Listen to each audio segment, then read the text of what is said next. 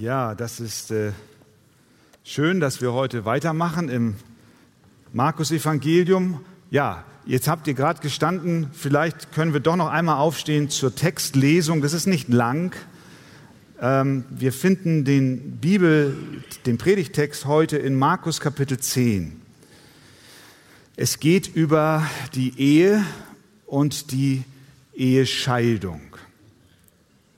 Markus 10 von Vers 1 bis Vers 12.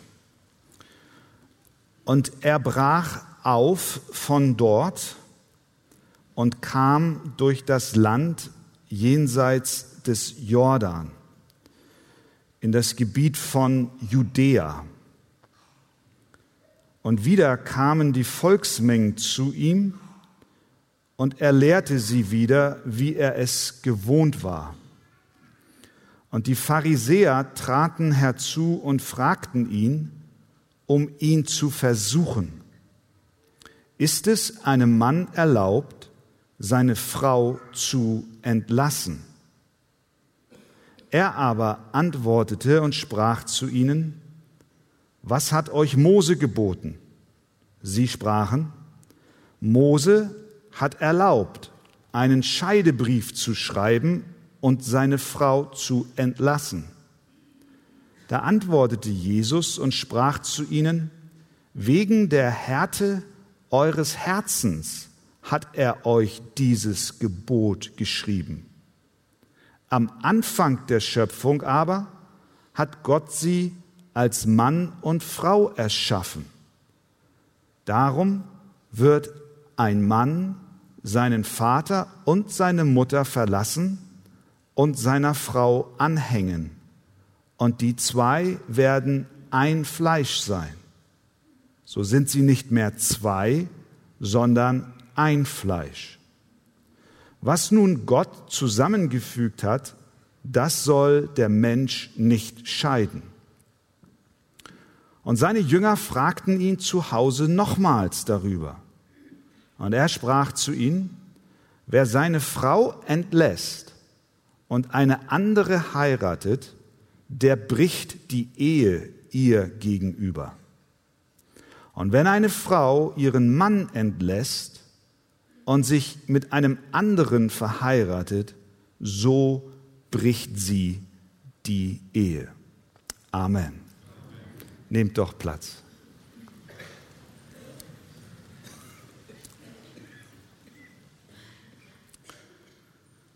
Wer definiert, was Ehe ist? Wann sie beginnt? Wann sie aufhört? Ist es der Mann mit solchen ich im Übrigen im Laufe meines Dienstes schon mehrfach gesprochen habe, ist es der Mann, der sagt, Christian, ich lasse mich scheiden von meiner Frau, weil ich in meiner Ehe keine Perspektiven mehr sehe. Ich habe mich in eine andere verliebt, mit der passe ich viel besser zusammen. Die Hochzeit mit meiner Frau war ein großer Fehler. Und überhaupt fühlt sich jetzt alles viel besser an.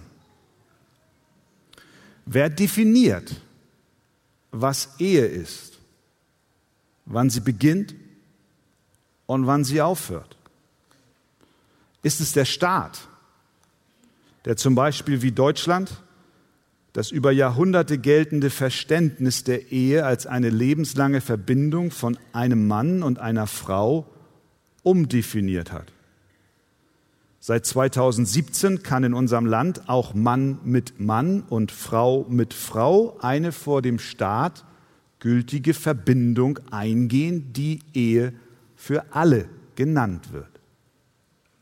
Wer definiert, was Ehe ist, wann sie beginnt, wann sie aufhört? Ist es der Zeitgeist? Ist er der Maßstab für die Ehe? Wenn es nach ihm geht, brauchen wir die Ehe eigentlich gar nicht mehr, denn eine wachsende Zahl von Menschen in unserer Gesellschaft sieht in der Ehe ein nicht mehr hinnehmbares Korsett aus vergangenen Jahrhunderten. Wer definiert also, was Ehe ist? Sind es die Ehemänner, die keine Lust mehr auf ihre Frauen haben und sie in den Wind schießen? Sind es die Frauen, die auf der Suche nach einem neuen Abenteuer sind und ihren Mann sitzen lassen? Oder ist es die Gesellschaft? Ist es der Staat? Ist es der Zeitgeist, der gestern dies über die Ehe sagt, heute das und morgen wahrscheinlich mit großer Sicherheit wieder etwas ganz anderes? Was ist Ehe und wer definiert es? Diese Frage, die beschäftigt die Menschen schon, wir können sagen, schon immer. Sie ist heute genauso brandaktuell wie zur Zeit Jesu. In Markus Kapitel 10, da haben wir jetzt genau den Text, der dies zum Thema macht. Jesus spricht darüber, weil er gefragt wird, weil es die Menschen auch damals umgetrieben hat. Und aus seinen Worten, die wir eben gelesen haben und nicht nur aus diesem Textabschnitt, sondern aus anderen Text, Texten aus der Heiligen Schrift wird deutlich, dass die Ehe eine heilige, von Gott eingeführte Ordnung ist, die ein lebenslanger Bund zwischen einem Mann und einer Frau ist. Das ist, was die Bibel sagt.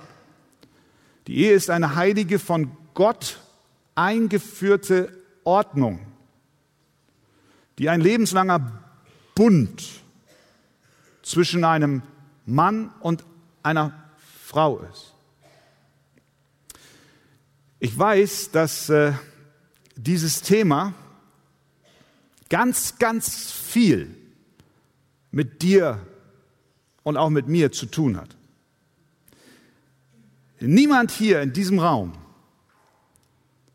ist von der Frage der Ehe ausgeschlossen. Wir alle werden mit der Frage nach Ehe, Definition der Ehe, Ehebeginn, Eheschließung, Ehescheidung, Wiederheirat auf die eine oder andere Weise in unserem Leben konfrontiert. Ob wir verheiratet sind, verwitwet sind, geschieden sind, ob wir Singles sind. Wir werden im Laufe unseres Lebens in der einen oder anderen Weise mit dieser Frage uns auseinanderzusetzen haben. Uns wird sicher nicht geholfen, wenn wir bei dieser Frage unsere eigenen Ideen und Vorstellungen zum Maßstab unseres Handelns und Denkens machen, sondern uns ist geholfen, wenn wir schauen, was, was, was sagt der, der uns gemacht hat. Was sagt der denn eigentlich? Und der, der uns gemacht hat, der lebendige Gott, lässt uns in dieser komplexen Thematik mit all ihren Facetten und persönlichen Lebensläufen, die auch hier in diesem Raum versammelt sind, lässt uns nicht im Dunkeln, sondern Gott gibt uns ganz klare Prinzipien, was Ehe ist, wann sie beginnt und wie sie aufhört. Wir sehen hier in unserem Text zunächst erstens eine Frage mit Hintergedanken. Jesus verlässt Galiläa und begibt sich jetzt in das Gebiet von Judäa und dort nach Vers 1 kommen wieder viele Menschen zu ihm, wie wir es bis hierhin schon so oft im Markus Evangelium gesehen haben. Viele Menschen strömen auf ihn zu, er zieht sie an und sie wollen in seiner Nähe sein und er nutzt die Gelegenheit, um zu lehren. Er lehrt, wie er es gewohnt war. Und wo die Volksmenge war, waren auch die Pharisäer nicht weit weg. Und sie dachten bei sich mal wieder, wie können wir Jesus eine Falle stellen? Und äh, dies tun sie, indem sie ihm eine Frage stellen. Vers 2, die Pharisäer traten herzu und fragten ihn, um ihn zu versuchen. Das war die Motivation ihres Vorgehens. Ihre Frage, ihre Testfrage war, Vers 2, ist es einem Mann erlaubt, einen Scheidebrief zu schreiben und seine Frau zu entlassen?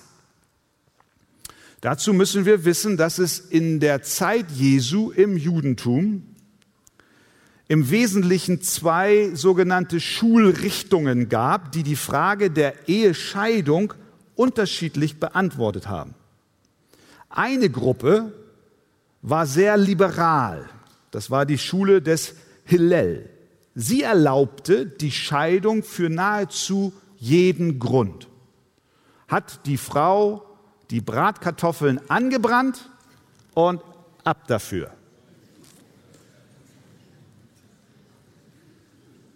Die andere Gruppe war viel konservativer und strenger bezüglich des Themas der Scheidung. Es war die Schule Schamais. Für sie waren nur bestimmte schwerwiegende Taten der Frau, wie zum Beispiel Ehebruch, Grund zur Scheidung.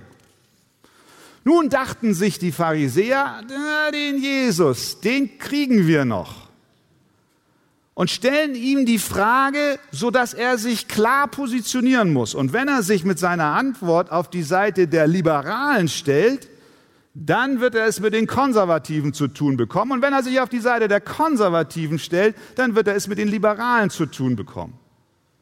Vielleicht haben Sie auch gehofft, dass er, wie Sie ihn auch schon eingeschätzt haben bei all Ihren Begegnungen mit ihm, dass er so strikt und klar sein wird, dass er sich in dieselbe Gefahr begibt wie Johannes der Täufer, der den König Herodes konfrontiert hat aufgrund seines Ehebruchs. Und das ist gar nicht gut ausgegangen, sondern den hat man am Ende geköpft. Vielleicht, ich weiß es nicht, was Ihre Motivation war. Vielleicht haben Sie auch gehofft, Jesus verbrennt sich hier dermaßen den Mund, dass Herodes das spitz kriegt und vielleicht übernimmt er ja die schmutzige Arbeit, Jesus auf diese Weise zu beseitigen. Sie wollten ihm auf alle Fälle eine Falle stellen.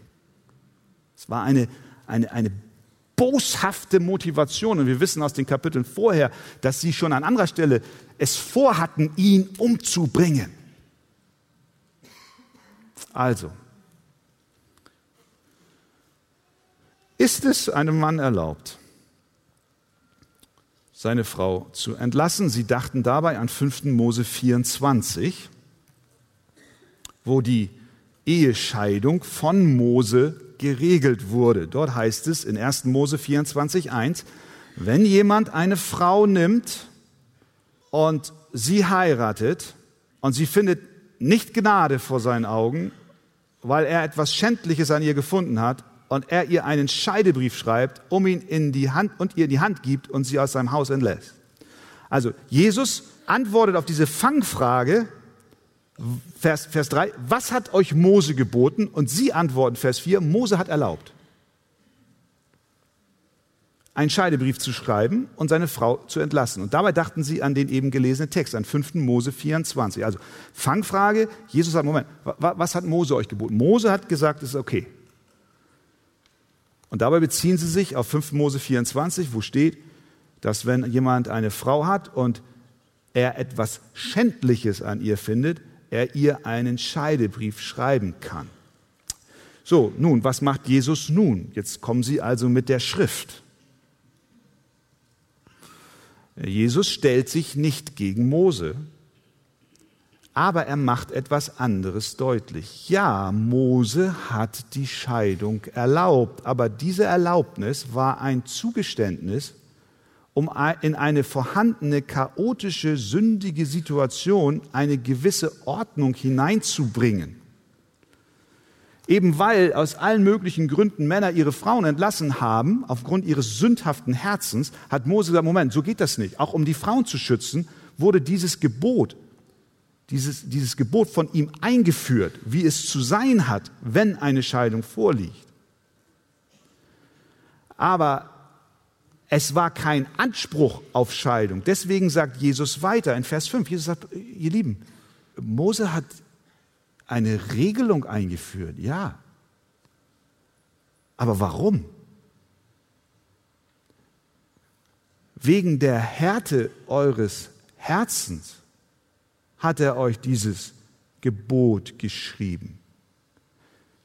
Weil ihr und die Menschen davor in Israel, weil ihr Gottes Absichten und Gottes Pläne, die er mit der Ehe hat, weil ihr sie aufgrund eurer verhärteten Herzen nicht erkennt, weil ihr nicht in der Lage seid, die Liebe im Rahmen eines Ehebunds zu leben, so wie Gott es vorgesehen hat. Deswegen hat Mose gesagt, was er gesagt hat. Jesus lässt sich also nicht auf eine Diskussion über die Legitimität von Scheidebriefen ein, sondern was macht er? Er sagt, pass mal auf, das ist nur eine vorübergehende Ordnung aufgrund eurer Sünde. Aber so war es nicht von Anfang an gedacht. Er sagt, haben wir es gesehen. Vers 6. Am Anfang der Schöpfung aber hat Gott sie als Mann und Frau erschaffen. Er sagt, ihr Lieben, lasst mich mit euch über Ehe und Ehescheidung sprechen, so wie ihr es wollt. Aber dann lasst uns an den Punkt gehen, wie es von Gott in seinem guten Plan gedacht war. Lasst uns an dieser Stelle sicherstellen, dass niemand ein falsches Verständnis von Ehe hat. Deswegen gehen wir zurück zu dem Anfang. Und hier haben wir die Antwort auf die Frage, wer definiert eigentlich, was Ehe ist, wann sie beginnt und wann sie endet. Jesus sagt, lasst uns mal schauen, wie Gott es sich am Anfang gedacht hat. Und was tut er dann? Er bezieht sich auf den Schöpfungsbericht, auf die ersten Kapitel der Bibel. In 1. Mose 1.27 bekommen wir einen Hinweis, klare Aussagen darüber, wie Gott sich von Beginn an die Ehe vorgestellt hat. Dort heißt es, 1. Mose 1,27, und Gott schuf den Menschen in seinem Bild. Im Bild Gottes schuf er ihn, als Mann und Frau schuf er sie. Darum in Vers 24, was auch Jesus dann hier im Markus Evangelium zitiert, darum wird ein Mann seinen Vater und seine Mutter verlassen und seiner Frau anhängen und sie werden ein Fleisch sein. Jesus führt sie zum Grundsatz zurück, weil die Ehe keine Erfindung des Menschen ist, und deswegen vom Menschen auch nicht beliebig definiert werden kann oder umdefiniert werden kann oder angepasst werden kann an den Zeitgeist oder an persönliche Befindlichkeiten oder Lebensläufe oder Erfahrungen, sondern sie ist verankert in der Schöpfungsordnung. Denn als Gott Mann und Frau schuf, zeigte er ihnen, wie Mann und Frau zusammenleben sollen. Und weil er der Schöpfer ist, hat er auch das Recht dazu. Und ich glaube auch, weil er der Schöpfer ist, weiß er auch, was das Beste für uns ist.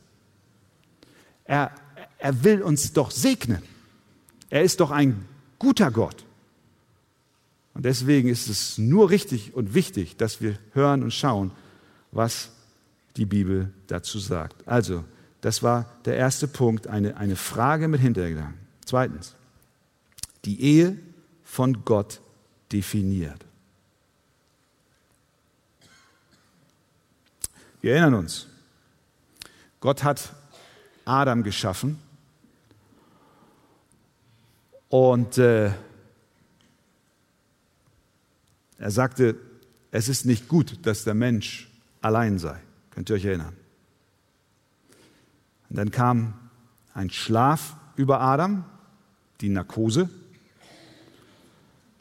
Und dann nahm er aus der Seite des Adams und formte aus ihm Eva. Und Adam wachte aus der Narkose auf. Und wie das so ist, wenn man aus der Narkose aufwacht, musst du dich erstmal orientieren, wo du bist und überhaupt und wie du heißt Und als er dann zu sich kam, kam Gott der Vater und führte Eva zu Adam. Und er rief aus, das ist Fleisch von meinem Fleisch. Sie soll, sie soll, sie soll, was soll sie heißen? Sie soll Mennen heißen. Ich hätte einen etwas schöneren Namen ihr gegeben. Sie soll Mennen heißen.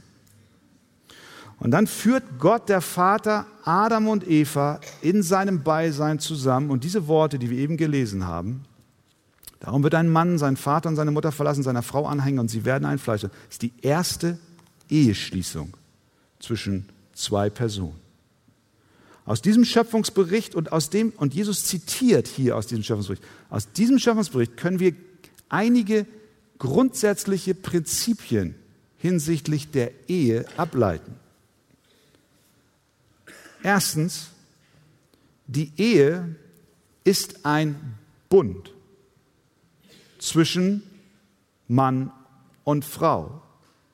Das impliziert nicht nur 1. Mose 2, sondern auch andere Bibelverse. Sprüche 2, Vers 17. Dort heißt es, die den Vertrauten ihrer Jugend verlässt und den Bund ihres Gottes vergisst. Maleachi 2,14. Und ihr fragt, warum? Weil der Herr Zeuge war zwischen dir und der Frau deiner Jugend, der du nun untreu geworden ist, das ist die Situation dort, obwohl sie deine Gefährten und die Frau deines Bundes ist. Die Ehe ist ein Bund. Deswegen sagen wir auch Ehebund. Was ist ein Bund im biblischen Sinn? Im biblischen Sinn beinhaltet ein Bund immer gegenseitige Verpflichtungen. Er beinhaltet auch Verheißungen und Segen, wenn diese Verpflichtung eingehalten wird. Und er beinhaltet aber auch Konsequenzen für das Brechen dieses Bundes. Also, die Verpflichtung im Ehebund ist die lebenslange Treue, die gegenseitige Hingabe, die Liebe und Fürsorge, das Durchtragen in guten wie in schlechten Zeiten. Das ist die Verpflichtung des Bundes. Dann gibt es Verheißungen des Segens, wenn dieser Bund gehalten wird. Viele Segnungen kommen über ein Ehepaar, wenn sie sich an diesem Bund halten. Zum Beispiel diese eben liebende Gemeinschaft, dieses sich durchtragen, dies füreinander Dasein, sexuelle Einheit und wenn Gott Gnade schenkt, sogar Kinder, Glück und Erfüllung. Und bei einem Bund ist nicht nur eine Verpflichtung und auch eine Verheißung des Segens verbunden, sondern auch Konsequenzen, wenn der Bund gebrochen wird. Das ist ein biblischer Bund. Es gibt Konsequenzen, wenn dieser Bund gebrochen wird. Wir denken zum Beispiel an viele Bündnisse im Alten Testament, auch der Bund, den Gott mit Abraham geschlossen hat, in 1. Mose 15. Dann sind meistens Tiere als Opfer gebracht worden bei diesem Bundesschluss. Warum wurden Opfer gebracht, Tiere geopfert? Weil gesagt wurde, ich als Bündnispartei, sage mit dem Bundesschluss, dass wenn ich meine Verpflichtungen nicht einhalte, mir geschehen möge wie diesem Opfer. Damit wurde klar, das ist hier nicht eine easy peasy Sache. Wir machen mal wir machen hier mal eben Bund. Nein, die Parteien waren sich absolut im Klaren darüber, wir schließen hier jetzt einen Bund vor Gott mit gegenseitigen Verpflichtungen, mit Verheißungen des Segens, aber auch mit Verheißungen der Konsequenz, wenn wir diesen Bund brechen sollten. Und so ist die Ehe. Sie ist ein Bund, ein Bund vor Gott. Im biblischen Sinn. Sprüche 2,17, Malachi 2,14, wir haben es gesagt. Ich glaube, wenn wir die Ernsthaftigkeit des Ehebundes verstehen, dann werden wir auch nicht leichtfertig diesen Bund eingehen. Ihr gestattet mir, dass ich hier und da während der Predigt, es ist, eine, Grundsatzpredigt, sage ich mal, ja, über, über Ehe und wir kommen auch noch zu, im zweiten Teil zur Ehescheidung. Wir wollen hören, was sagt die Bibel dazu. Hier und da erlaube ich mir einige Anmerkungen zu machen, auch was mir auch auffällt im, im, im Laufe meines Dienstes. Wenn wir uns darüber im Klaren werden, dass es sich um einen Bund handelt, vor Gott mit Verheißungen des Segens, aber auch Konsequenzen beim Bruch, dann ist es auch wichtig, dass wenn wir als Paar uns auf die Ehe vorbereiten, uns darüber im Klaren werden. Und deswegen ist es auch häufig so, wenn Paare zu mir kommen und sagen, wir möchten heiraten und ich spreche mit ihnen und meist mehrfach auch vorbereitend zu dieser Eheschließung und wir dann zu der Frage kommen, wie gestalten wir denn jetzt dieses Versprechen, was wir vor Gott und der Gemeinde geben? Dann ist es mir immer wichtig, dass wir da nicht eine verklärte, romantische, selbstgeschriebene Formulierung suchen, in dem der eine dem anderen säuselnd seine Liebe bekennt. Versteht ihr, was ich meine? Das ist super. Hochzeit ist super. Eheschließung ist toll. Romantik, Liebe, alles äh, bestens. Die Gefahr besteht nur darin, wenn wir nur allein das machen, dass wir außer Acht verlieren, dass es sich hier um einen Bund handelt. Das ist ein, das ist ein handfester Bund. Deswegen sind die Formulierungen, ich will dich lieben und ehren, in guten wie in schlechten Zeiten, bis dass der Tod uns scheidet. Ein Bundesstatement was mit dem Bundesschluss unterzeichnet wird. Liebe Frau, lieber Mann, auch wenn die romantischen Gefühle dieser Hochzeit bald verloren sind und vielleicht auch schwer wieder zu erkämpfen sind, ich habe ein Versprechen abgelegt vor Gott und allen Zeugen. Ich will dir treu sein. Amen. Natürlich, nochmal, es ist angemessen zu feiern. Nicht, dass ihr mich falsch versteht. Ich, ich, das ist, Hochzeiten sind etwas Schönes.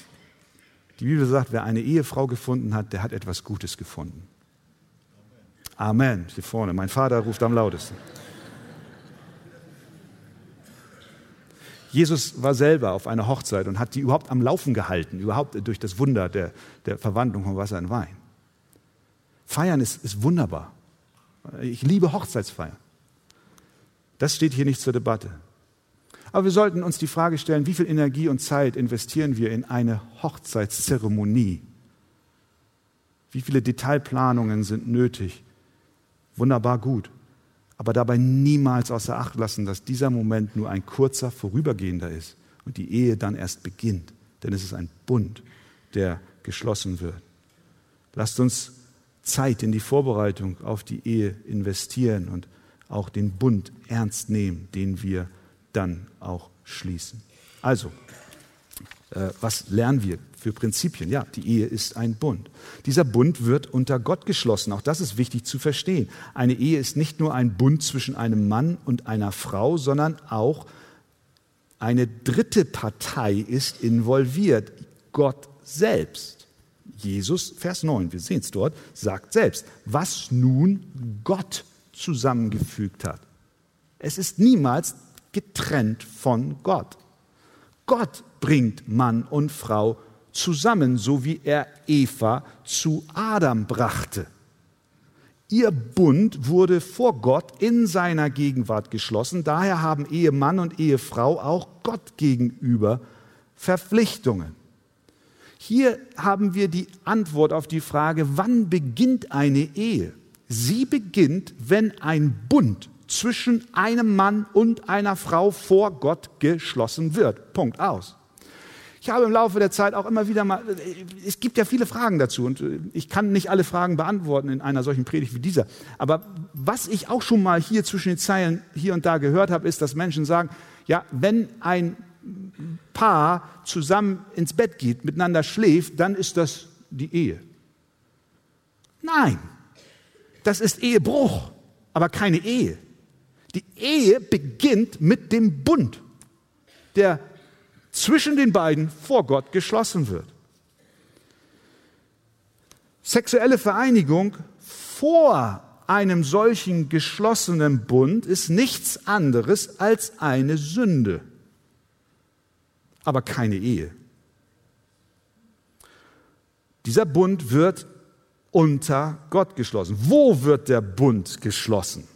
Nun, auch eine Frage. Auch hier schauen uns biblische Prinzipien an. Die Ehe wird vor Gott geschlossen, aber nicht im Verborgenen. Es gibt, es gibt auch dann manchmal Leute, die sagen, ach, ich, Pastor, ich habe geheiratet. Ja, wo, wo denn? Ja, im Wohnzimmer bei mir. Ich und meine Verlobte, wir haben das unter uns abgemacht. Was ist das Gesamtzeugnis der Schrift in, in dieser Frage? Ist das eine Sache, die wir unter uns abmachen sollen? Nein. Mann und Frau ziehen sich nicht zurück und erledigen das unter sich. Ich, ich bin mir darüber im Klaren, dass die Formalitäten und Zeremonien von Kultur zu Kultur unterschiedlich sind. In Afrika sieht eine Eheschließung anders aus als bei uns und in Asien wieder anders als in Afrika. Aber biblisch betrachtet, und da müssen wir gucken, was sagt die Bibel? Biblisch betrachtet ist der Ehebund immer öffentlich. Isaak und Rebekka, Jakob und Lea, Ruth und Boas haben öffentlich vor ihrem Umfeld geheiratet. Bei Ruth und Boas ganz deutlich. Sie kamen zusammen, die unter dem Tor saßen, waren Zeugen dieses Bundes. Es war der Familie bekannt und es war der Gesellschaft, dem Umfeld bekannt. Jetzt findet ein Bündnis, ein, ein Bundesschließung statt. Die Öffentlichkeit soll wahrnehmen, dass zwei Menschen verheiratet sind. Es ist kein privater Vorgang, der weder vor der Regierung noch der Gemeinde verborgen sein darf. Paare sollten die kulturellen Normen berücksichtigen, um deutlich zu machen, dass sie verheiratet sind. Daher sagen wir Paaren in der Archegemeinde, die vorhaben zu heiraten, dass sie das natürlich zuallererst vor Gott tun und der Gemeinde, aber damit sie auch ihre Angelegenheiten vor dem Staat ordnen, ist dies auch noch bei dem Standesamt Stand heute vorzunehmen. Wie sich die Ehedefinition in Zukunft überhaupt in unserem Land weiterentwickelt, wissen wir nicht. Deswegen bleibt uns nichts anderes übrig, als auf Basis der Heiligen Schrift hier vorzugehen. Was lernen wir noch aus dem äh, Schöpfungsbericht über die Ehe? Sie ist ein Bund. Zweitens, sie ist exklusiv.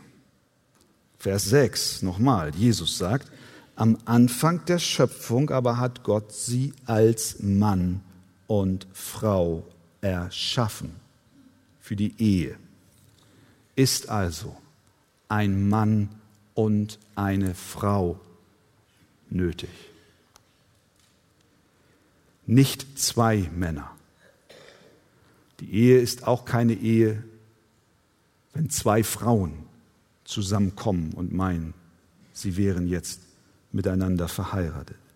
Die Ehe laut der Heiligen Schrift ist eine Ordnung, die Gott eingeführt hat zwischen einem Mann und einer Frau. Die Ehe ist auch nicht polygam,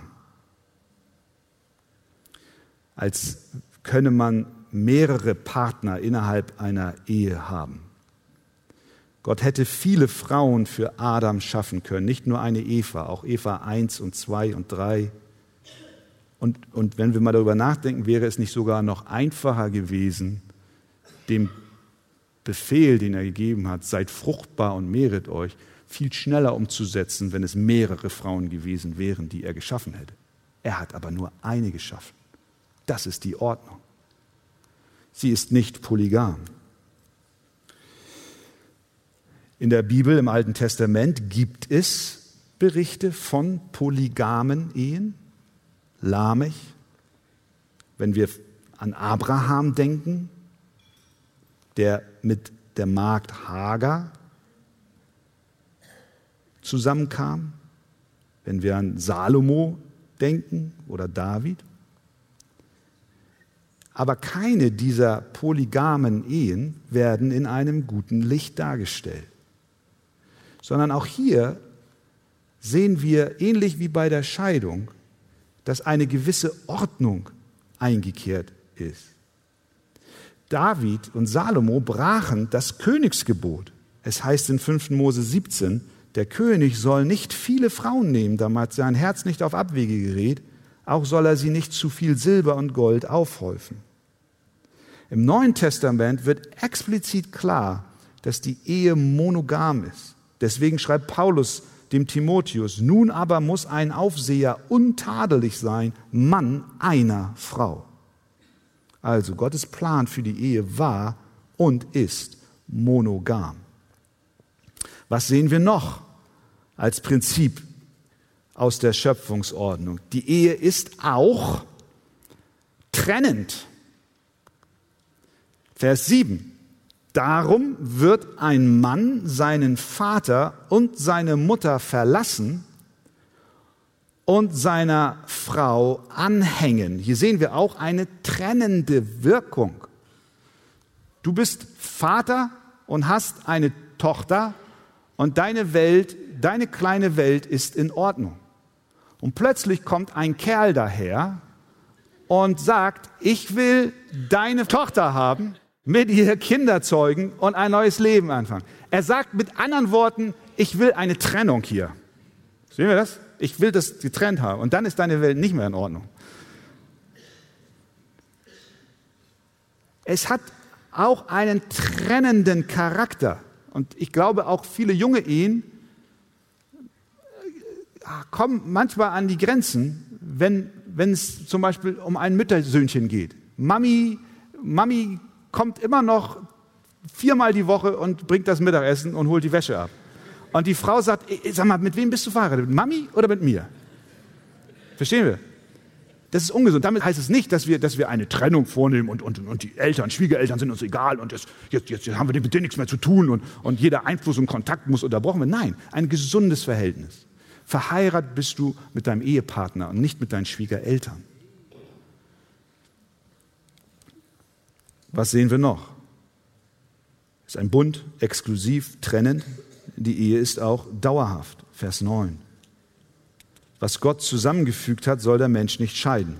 Da gibt es keinen Notausgang. Dazu gleich mehr. Was noch? Die Ehe ist eine sexuelle Vereinigung. Vers 8. Und die zwei werden ein Fleisch sein, so sind sie nicht mehr zwei, sondern ein Fleisch. Sie werden ein Fleisch sein. Es heißt nicht, sie waren ein Fleisch und dann haben sie den Bund, sind sie den Bund eingegangen. Nein, nach dem Bundesschluss, nach dem Schluss, nach dem Bund sind sie nicht mehr zwei, sondern eins. Und nach dem Ehebund, dem Schluss, die Beschließung des Bundes, sind sie sexuell miteinander verbunden. Sex außerhalb der Ehe von einem Mann und einer Frau ist schlichtweg Sünde. Oft wird die Frage gestellt, ja, aber können wir nicht zusammenziehen oder gemeinsam in den Urlaub fahren, da wird schon nichts passieren. Wenn ich das schon immer höre, entschuldigt, das ist jetzt ein bisschen, ja, aber manchmal frage ich mich, Leute, ich kann schon bis drei zählen. Die Bibel ist klar, es ist so. Sie verbietet Sex außerhalb der Ehe. Punkt aus Schluss. Und sie gibt uns wiederholt Anweisungen, dass wir Situationen, die uns in Versuchung bringen, dass wir sie konsequent meiden. Deswegen eben meine Worte zu Urlaub fahren und zusammenziehen, passiert schon nichts. Was schreibt Paulus? 2. Timotheus 2, 22. So fliehe nun die jugendlichen Lüste, jage aber der Gerechtigkeit, dem Glauben, der Liebe, dem Frieden nach, zusammen mit denen, die den Herrn aus reinem Herzen anrufen.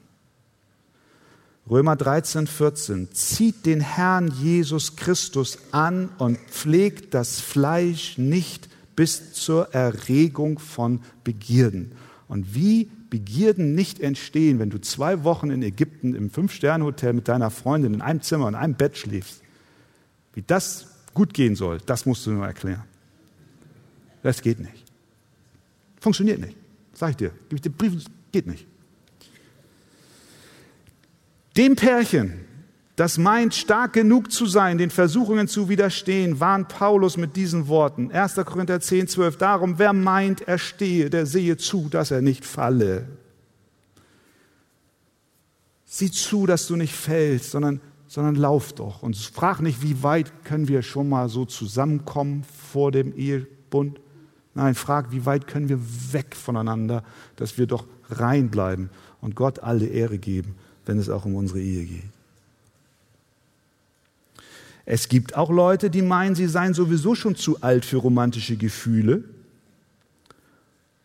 und sexuelle Erregungen und deswegen können sie mit einem Mann oder einer Frau ohne Ehebund zusammenziehen. Auch das habe ich schon gehört. Ja, aber was ist das denn? Das legt kein gutes Zeugnis für die Ungläubigen ab. Die sagen, wenn sie das sehen, dass hier zwei Christen in wilder Ehe leben. Auch hat dies Einfluss auf andere Christen, denen wir kein Anstoß sein sollen. Denn, Epheser 5, Vers 3, Unzucht aber und alle Unreinheit oder Habsucht soll nicht einmal bei euch erwähnt werden, wie es Heiligen geziemt. Und wenn wir meinen, wir seien ja schon alt und deswegen passiert nichts mehr, deswegen kann ich mit der Frau oder mit dem Mann zusammenziehen, dann handeln wir gegen das Wort Gottes und geben Raum für Gerede über Unzucht und Unreinheit. Nein, wir wollen doch klares Zeugnis abgeben und sagen, nein, ich möchte rein vor Gott und rein vor den Menschen in der Welt und der Gemeinde leben. Die Ehe ist ein Bund, exklusiv, trennend, dauerhaft. Deswegen gehört Sex ausschließlich in die Ehe. Was sagt Jesus zur Frage der Ehe? Hey, lasst mich euch sagen, wie es von Beginn an gemeint war. Und das haben wir hier jetzt gesehen. Drittens, und wie steht es um die Ehescheidung? Das ist ja jetzt harter Tobak gewesen für die Jünger. Die hat das nicht losgelassen. Das wurmte, genauso wie wahrscheinlich auch in dem einen oder anderen Herzen jetzt. Und ich weiß das, ich weiß das. Äh, das betrifft viele von uns. Viele Fragen kommen auf. Und, und hier auch die Jünger. Vers 10. Und seine Jünger fragten ihn zu Hause nochmal darüber. Und er sprach zu ihnen, wer seine Frau entlässt und eine andere heiratet, der bricht die Ehe ihr gegenüber.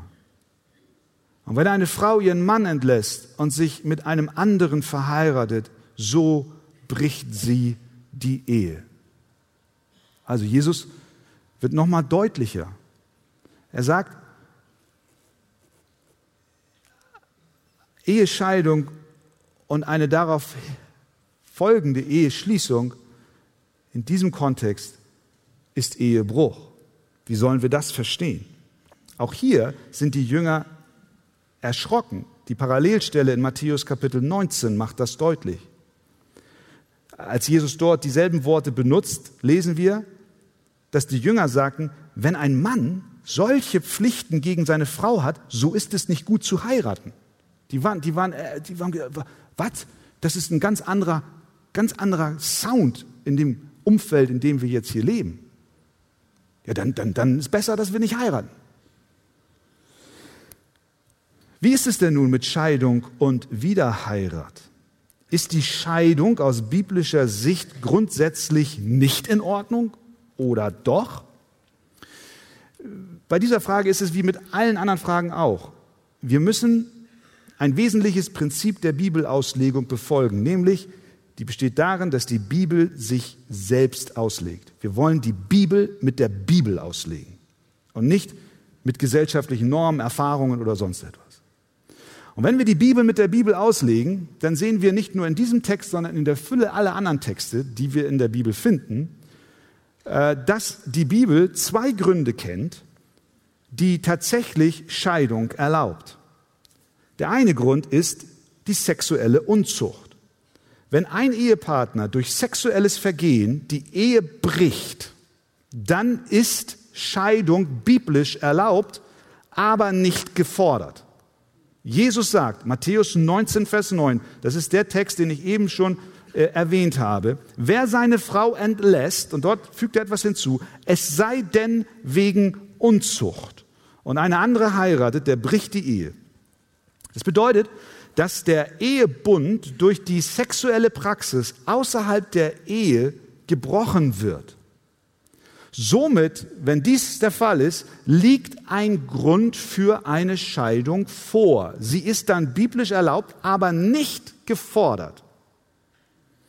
Sie ist erlaubt, warum? Weil die Einfleischgemeinschaft, so wie Gott es sich von Beginn an vorgestellt hat, Sie werden ein Fleisch sein als Zeichen ihres Bundes, den sie geschlossen haben, weil diese Einfleischgemeinschaft durch die sexuelle Unzucht gebrochen wurde. Der Bund ist gebrochen. Das, was Gott zusammengefügt hat, was für eine monogame, heterosexuelle, lebenslange Ehe vorgesehen war, dem wurde Gewalt angetan. Es wurde gebrochen. Es wird niemals mehr so sein wie zuvor. Diese Untreue hat eine Scheidung statthaft gemacht. Und deswegen sagt Jesus hier, ja, es sei denn wegen Unzucht.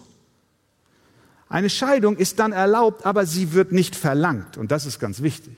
Und das haben wir in allen Richtungen schon erlebt, in, in, in den Seelsorgegesprächen in den vergangenen Jahren.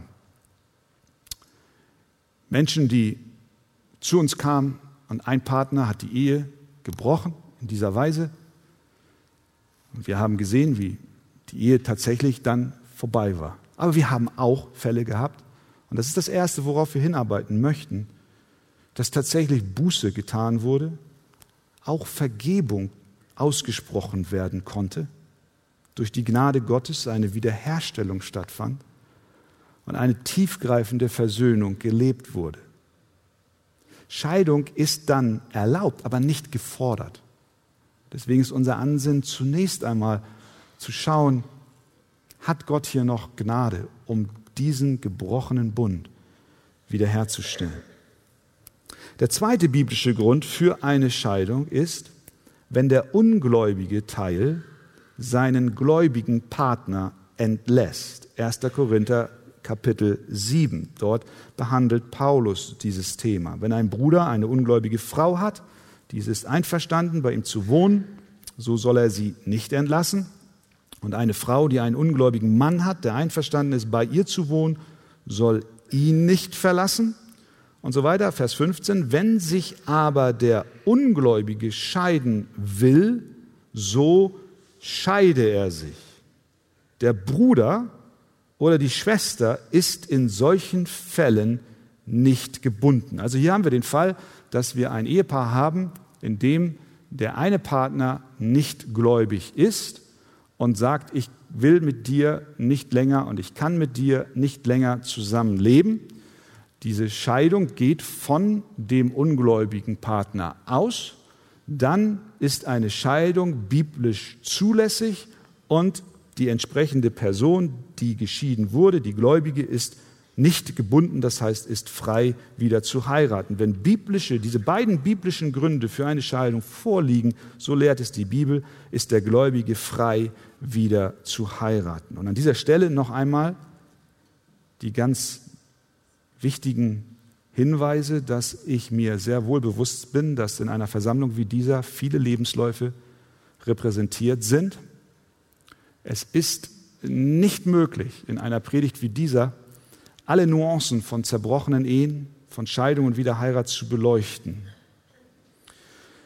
Und es gibt gewiss ganz viele legitime Überlegungen, wie man Dinge auch zu behandeln hat, die aber dann im Einzelfall betrachtet werden müssen. Und das ist der Grund, liebe Gemeinde, das dürft ihr wissen. Das ist der Grund, dass auch in unseren ältesten Sitzungen immer wieder diese Fragen einen großen Raum einnehmen. Ja, wir haben biblische Prinzipien.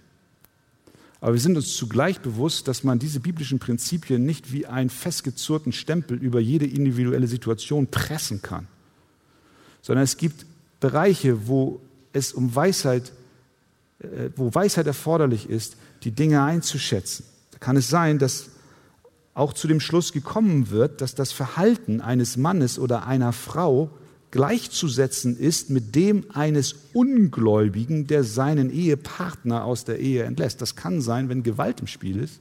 Es kann sein, wenn verschiedene Hinweise da sind, dass dieser Mensch überhaupt gar nicht wiedergeboren ist, keine Buße zeigt, sondern sich verrennt und seinen Weg geht, dass dann eine Scheidung insofern biblisch legitimiert ist, als dass dieser Mensch schon durch sein Verhalten eine Scheidung eingereicht hat. Bleibt natürlich die Frage, was ist denn nun mit solchen, die ohne biblischen Grund geschieden sind, aber wieder geheiratet haben?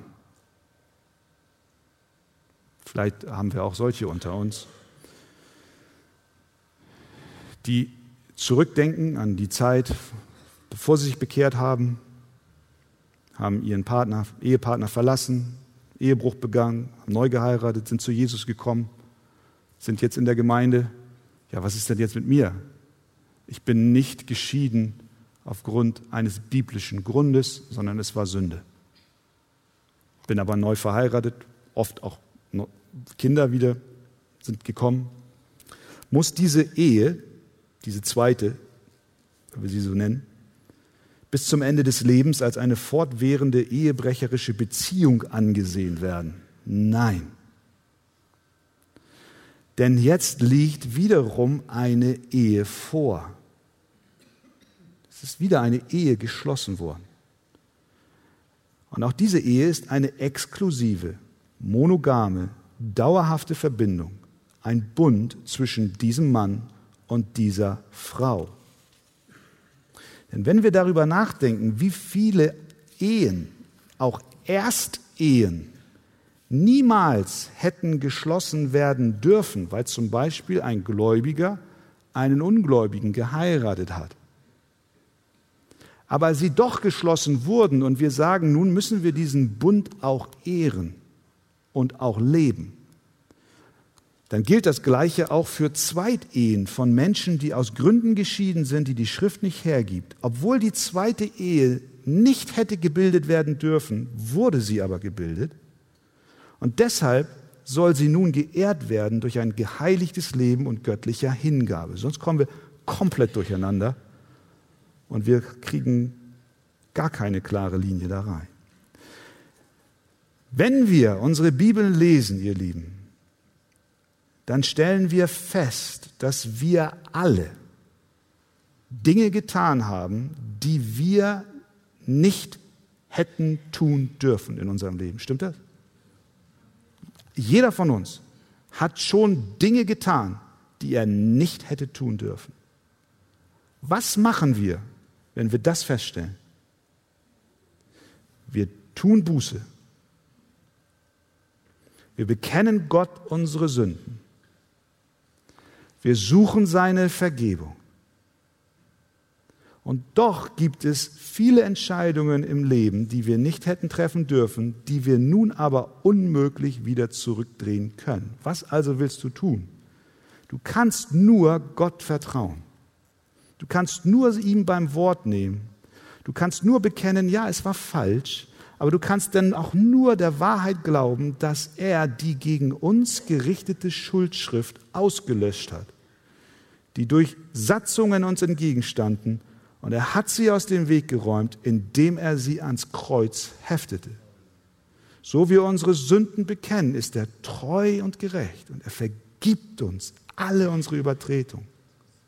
Wenn wir feststellen, dass wir in der Vergangenheit gegen Gottes gute Gebote, egal auf welche Weise, verstoßen haben, dann bleibt uns nur, wenn wir diese Erkenntnis auch gerade in dieser Predigt jetzt bekommen, dann bleibt uns nur eins, den Herrn um Vergebung zu bitten und zu sagen, vergib mir und ich vertraue deinem Werk auf Golgatha. Ich brauche an dieser Stelle nicht hinzufügen, dass das keine Legitimation ist für Menschen, die damit dem Gedanken spielen, ein unmoralisches Leben, ehebrecherischen Taten auszuführen, dass das für sie jetzt eine Legitimation ist, so zu, zu, zu handeln. Wer jetzt denkt, naja gut, dann kann ich ja später Buße tun, dem frage ich ganz direkt, du bist wohl kein Christ, wenn du damit spekulierst. Wir alle brauchen die Gnade Gottes. Wir brauchen die Gnade Gottes. In dem Zerbruch, in dem wir leben. In der Schande, die über unser Leben gekommen ist. Wir brauchen die Gnade Gottes, die uns unsere Sünden vergibt, die uns erlöst von unseren Übertretungen. Aber wir brauchen nicht nur die Gnade Gottes, die uns rettet, sondern ihr Lieben, und wir müssen uns darüber im Klaren sein, wir brauchen auch die Gnade Gottes, die uns zügelt. Die Gnade Gottes, die uns bewahrt. Wer steht, der sieht zu, dass er nicht fällt. Wir brauchen die Gnade Gottes, die uns bewahrt. Der einzige Grund, warum einige von uns hier sitzen und ihr Leben noch nicht in der Ehescheidungsstatistik aufgeführt wird, ist, dass ihr, dass ich bewahrende Gnade erlebt habe. Wir brauchen die Gnade, die uns zügelt. Was hat Asaf im Psalm 73 geschrieben? Nur gut ist Gott gegen Israel, gegen die, welche reinen Herzens sind. Ich aber, fast wäre ich gestrauchelt mit meinen Füßen. Wie leicht hätte ich einen Fehltritt getan. Dass wir sind, wer wir sind, ist nur der Gnade Gottes zuzuschreiben. Wie leicht sind wir dabei, einen Fehltritt zu tun. Wie leicht sind wir dabei, dieser Versuchung nachzugeben? Wie leicht sind wir dabei, den Geboten Gottes abzusagen? Aber derselbe Psalmist schreibt in Vers 23, und dennoch bleibe ich stets bei dir. Warum? Du hältst mich mit deiner rechten Hand. Das ist die bewahrende, die zügelnde Gnade. Und denk mal über dein Leben nach. Wie oft hat der Herr dich vor dem Abrutschen bewahrt? Wie oft hingst du schon an der Klippe und hast eigentlich schon den Schritt in die Sünde getan, aber die Hand Gottes griff nach dir und hat gesagt, nein, bis hierhin und nicht weiter. Alle von uns kennen das. Wenn wir verstehen, dass Gottes Gnade uns nicht nur rettet, sondern auch zügelt und bewahrt und auf dem schmalen Weg hält, dann wird uns das helfen. Dann wird uns das helfen. Es wird uns helfen, in der Versuchung nicht in Ehebruch zu fallen. Es wird uns helfen, mit der Person zu sprechen, die auf diesem Gebiet Kämpfe auszutragen hat. Es wird uns auch helfen, uns zu bewahren eine pharisäische Haltung anderen gegenüber einzunehmen, weil wir uns stets darüber im Klaren sind und bewusst sind, wir brauchen die bewahrende Gnade. Durch die Gnade Gottes bin ich, was ich bin. Die Gnade, die rettet, ist die Gnade, die zurückhält und es ist auch die Gnade, die wiederherstellt.